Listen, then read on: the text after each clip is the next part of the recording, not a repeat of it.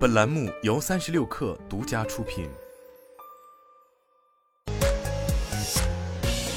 网罗新商业领域全天最热消息，欢迎收听快讯不联播，我是金盛。四维图新旗下满电出行与能链智电达成深度合作，双方将在新能源汽车、智慧出行及充电服务领域为车企和新能源车主提供数字化与智慧化的新能源出行补能服务。目前，能链智电的车机端充电服务已搭载至蔚来汽车、蓝图汽车、一汽大众等品牌的主流车型。满电出行拥有丰田、福特、本田、奥迪、宝马、奔驰、五菱等车企合作伙伴。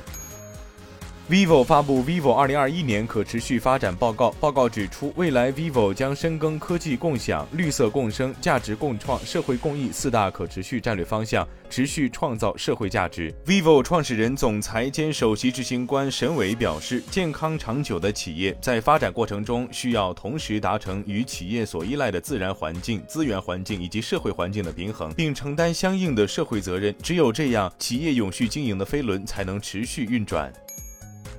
谷歌、微软和另外十一家跨国公司已经采取行动，按照日本法律要求注册其全球总部。根据日本法律规定，出于税收和消费者保护目的，继续在日本开展业务的外国企业必须在该国注册其海外总部。共有三十一家公司表示愿意遵守这一规定，其中包括谷歌、Meta Platforms 和 Twitter。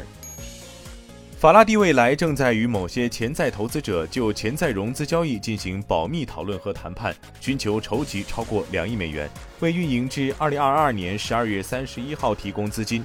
预计 FF 九幺旗舰电动汽车将于二零二二年第三季度或第四季度在美国开始生产和首次交付。法拉第未来在上周五个交易日连续大跌，累计跌幅达到百分之六十五。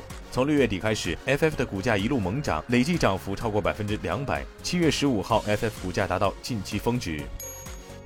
美国电商巨头亚马逊宣布称，在欧洲地区将针对包邮会员服务 Prime 上调年费。上涨幅度在两成或以上。亚马逊很快将发布最新一个季度的财报。此次上调价格被解读为向消费者转嫁一部分运营高成本。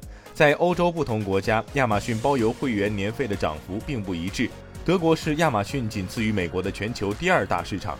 德国的包邮会员年费将上涨三成，达到每年八十九点九欧元，相当于九十一点八八美元。英国的包邮会员年费将上涨两成，达到每年九十五英镑，相当于一百一十四点四七美元。据报道，七月二十五号，谷歌、微软、Meta 和亚马逊四位科技巨头呼吁废除闰秒。美国国家标准与技术研究院 （NIST） 与国际计量局 （BIPM） 也投出了赞成票。国际地球自转服务 （IERS） 于一九七二年首次提出闰秒这一概念。当世界标准时间协调世界时与世界时之间的误差超过零点九秒时，国际计量局会统一规定在年底或年中将协调世界时拨快或波慢一秒。三十六氪获悉，运动生活方式品牌 Lululemon 在中国大陆市场正式发售 Charge Feel 女士运动鞋，这是 Lululemon 女士运动鞋履系列中的第二款主打产品。